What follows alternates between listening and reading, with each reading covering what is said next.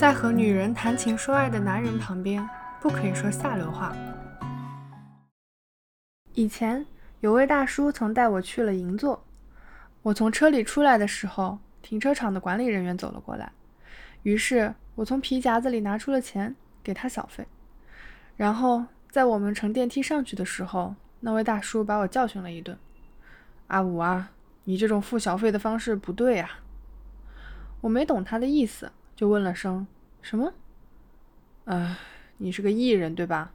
哪怕你什么也不做，别人也都知道你，大家都在关注着你的一言一行。你在大庭广众之下给人小费，让那个收小费的人脸往哪搁呢？给小费的时候应该注意，不要让周围的人看见，还应该若无其事的随手给出去。被他这么数落的时候，我觉得自己的脸在发烧。我的师傅申健先生也教过我许许多多的事。有一次，他对我说：“阿五啊，我们去吃寿司吧。”寿司店里有一个老师傅和两个小徒弟，按照当时的规矩是每人给一万元的小费。师傅和我两个人不论吃多少寿司，在当时都不会超过一万元，而小费却要花三万日元。而且师傅自己是不去付小费的。饭后。他把皮夹子交给我，让我去付钱。就是付钱也要讲究时间。如果在师傅离店前就付掉了，那么寿司店的老板肯定会来句：“大哥，谢谢您的小费哦”，来表示感谢。那样的话，师傅就会生气。别让人家对你说感谢的话，我不喜欢这样。下次等我走出店门了，你再付钱。这就是师傅对我的教诲。在我和师傅混熟后。还发生过这样一件事。有一次，我对师傅说：“师傅，我们去吃寿司吧。”但师傅摇头拒绝了，不去。为什么呢？没钱付小费。不是吃不起寿司，而是付不起小费。一万日元是有的，但手头没有之后的三万日元是这么一回事儿。因为他一直是按这个规矩做的，所以没钱付小费，他就不去寿司店。真有腔调。虽然山健先生不是那种在电视上红得发紫的艺人，但他不愧是浅草出身的。这种让我深深折服的事发生过不止一次。他是拥有一个自己的剧团，然后在全国开巡演的人，所以他事事都讲规矩。不过，在他身上也有黑社会老大一般的气质。怎么说好呢？在他身上确实有一种硬汉气质，而且他还是个极度腼腆之人。在旁边看着他的言行举止，你会觉得他真的是很有腔调。另外嘛，对社会上的规矩和做法了如指掌，这类人基本上都是腼腆的人。有一次，我和师傅一起去了浅草的一家歌舞酒吧，那天刚巧是酒吧里一位小姐的生日，他就缠着师傅要她送礼物。师傅生气地对他说：“明明是你的生日，干嘛一定要我花钱给你送礼物？你这个傻瓜，别再跟我闹了。”可是说归说，第二天他还是交给我一摞钱。喂，阿五，你替我到松屋去走一趟，去买一只女士的钱包，要那种高级的。我照他的吩咐把钱包买了来，他往里面塞了十万日元，让我给那个小姐送去。我送去后，那位小姐大惑不解地对我说：“哎，怎么回事？昨天他不是发了很大的火吗？要知道，当时的十万日元可不是现在的十万日元。”所以后来那个小姐往师傅的休息室里打了好几次电话，可是师傅绝对不接她的电话。那个小姐打了好多次电话过来哦，我们不去看看她吗？怎么能去？我给了她小费呀。如果现在去她店里，她肯定会以为我是去让她报答的。你傻吗？我怎么能做那么恬不知耻的事？她就是这样的人，在那方面我可能不算是她的好徒弟。有一次，我带着一位小姐去了位于西麻布的一家甲鱼料理店，这事儿在当时几乎成了人们街谈巷议的热点。我们不是那种关系，虽然不是那种关系，但我还是把她带到那家店里去喝酒，因为我想和她发展成那种关系。我心里打好了算盘，请她喝高级的酒，请她吃高级的甲鱼，然后就顺理成章把话题往那方面引。可是呢，我们旁边的一桌坐着一帮没品的老头子。他们在大谈特谈着露骨的下流话，就在我猛干那个女人的时候，我被他们弄得好不尴尬，只好净说些关于电影的问题，说什么也没法把话题朝寻欢的方向引，弄到最后只能对他说：“那好，你路上小心哦。”然后把出租车钱交给他。那一次我真是彻底输掉了。在我念中学的时候，我家隔壁搬来了一个美少女，美女养了一只小小的牧羊犬，我为了和她套近乎，就也去养了一只狗。我算准她什么时候从哪条路上牵狗过来。就在同一时间，同一条路上牵着狗溜过去。我想好的战术是，先让我们的狗狗交上朋友，然后再趁机和它搭讪。可是呢，我的狗一下子扑了过去，骑在了那只牧羊犬的背后。这样一来，我的意图就昭然若揭了。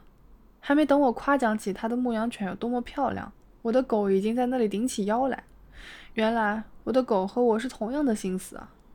美少女二话不说，一把抱起她的牧羊犬。飞也似的跑掉了。在一个正拼命对女人求爱的男人旁边，你不能说那种会暴露出他意图的露骨的话来。怎么说呢？这个也不算什么规矩，只能说是我的个人意见吧。更让我忍无可忍的是，有一次和一个女人一起喝酒的时候，那女人对我说：“北野先生真是个好人。”我又不想做好人，我想做坏人，我只想和他颠鸾倒凤了。可是被他这么一说，我还有什么戏好唱呢？我只能把好人的样子装到底。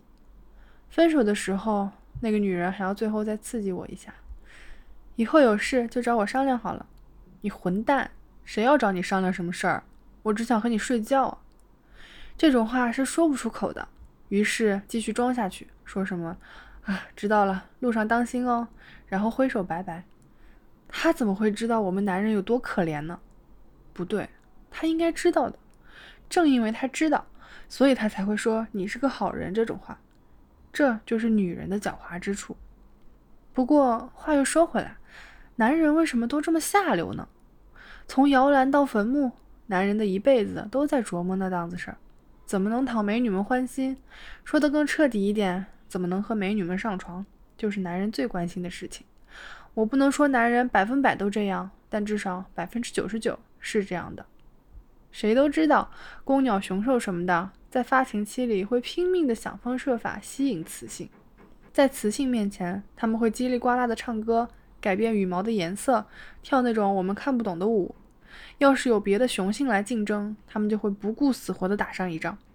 可是呢，如果他们煞费苦心的表演了一番，结果雌鸟却拍拍翅膀走了，那时候你再看那只雄鸟，简直就像是吃了蛋皮公的鸽子。完全是一副失魂落魄的样子，看着就让人觉得悲催。他的这副可怜相，我真的感同身受啊。有人说男人都是傻瓜，这话说的也没什么错。但男人天生就这德行，即便你对他说什么，都到了这个岁数，就别再想那种荒唐事了，他还是不得不想。男人就是这么惨不忍睹的一种生灵，这种感觉也许是女人永远都理解不了的。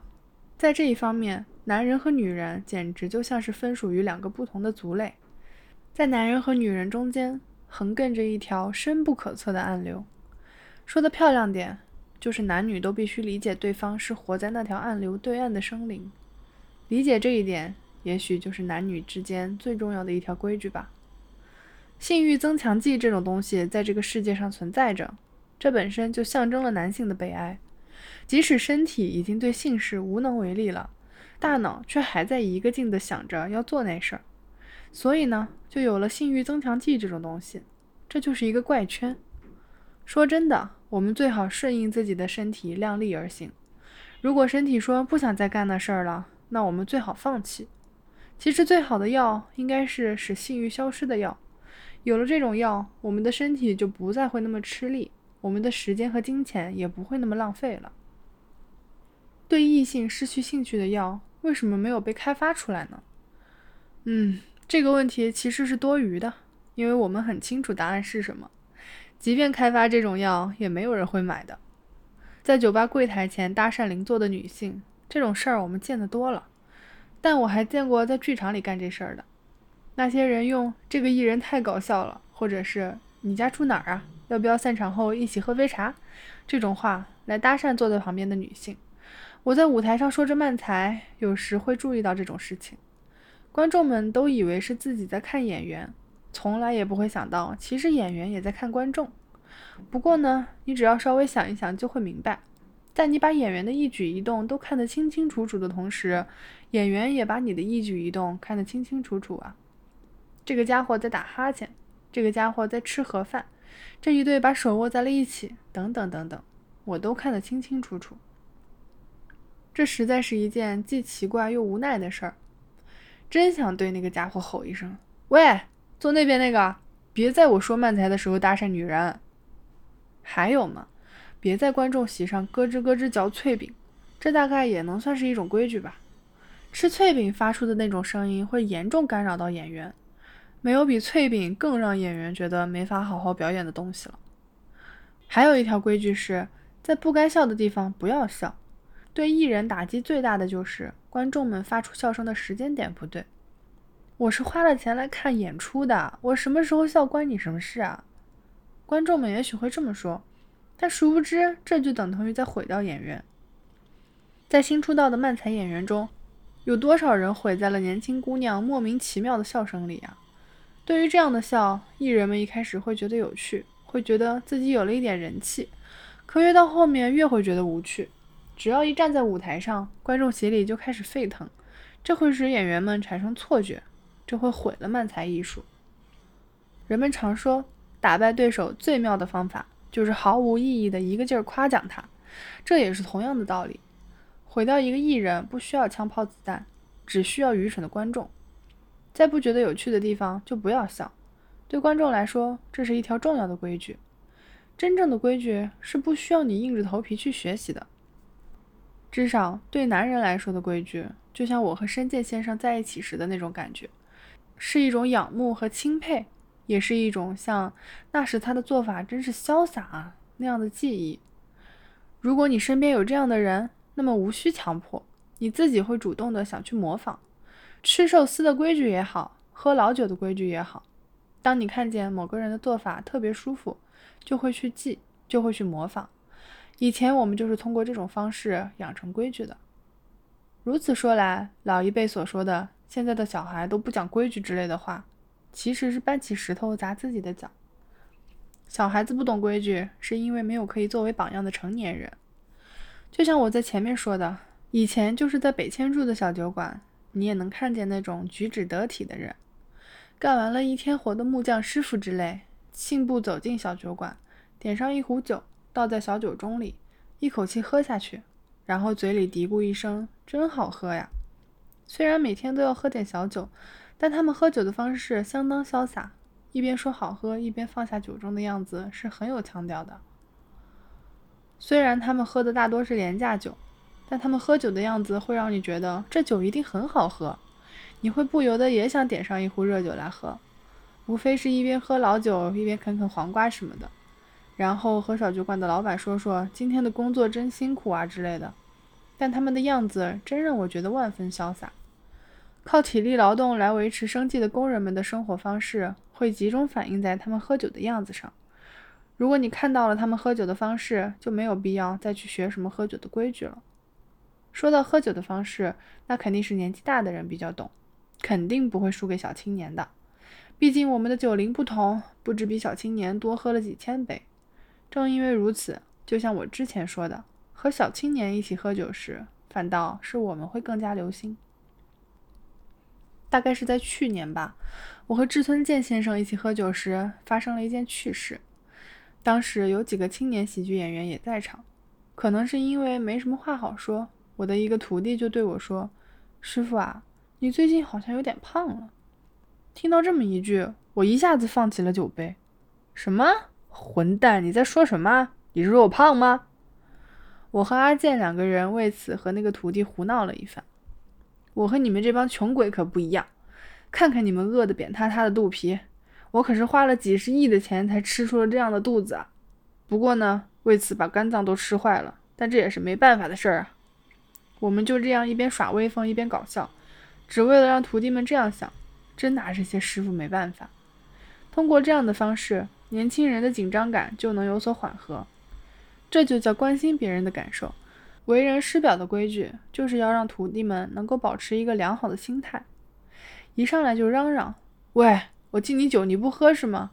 也是不行的。虽然那个青年演员外表看上去很平静，但夹在我和阿健中间，感觉肯定不舒服。通过这些铺垫，才能渐渐进入话不要多，干了，干杯啊，谢谢，这样的喝酒状态。作为师傅，在生气责备的同时，也要想好如何收场，因为你生徒弟的气，徒弟就会感觉沮丧，所以一定要想好如何让徒弟重新打起精神来。你这个家伙啊，慢才说的实在太烂了，简直没法听。前几天我想也没想就借用了你说的题材。哎，你说我说的烂，怎么还要借用我的呢？通过这种一褒一贬的方式，你想说的意思就传达出去了。如果你一味说教，一味的贬低别人，那你就成了惹人厌的老家伙。所以说，即便是在喝酒的场合，老一辈也有老一辈必须要注意的地方。老年人常常会说，现在的年轻人不知道规矩，但我觉得这话不太对。年轻人和老年人只不过是一种区分的方法，不管是在年轻人中还是老年人中，都有一定比例不知道规矩的人。可是呢？老年人不知道什么道理，总喜欢以居高临下的姿态批评年轻人不懂规矩。不过反过来被年轻人说你们比我们更不懂规矩的，也基本上就是和我同时代的一批人。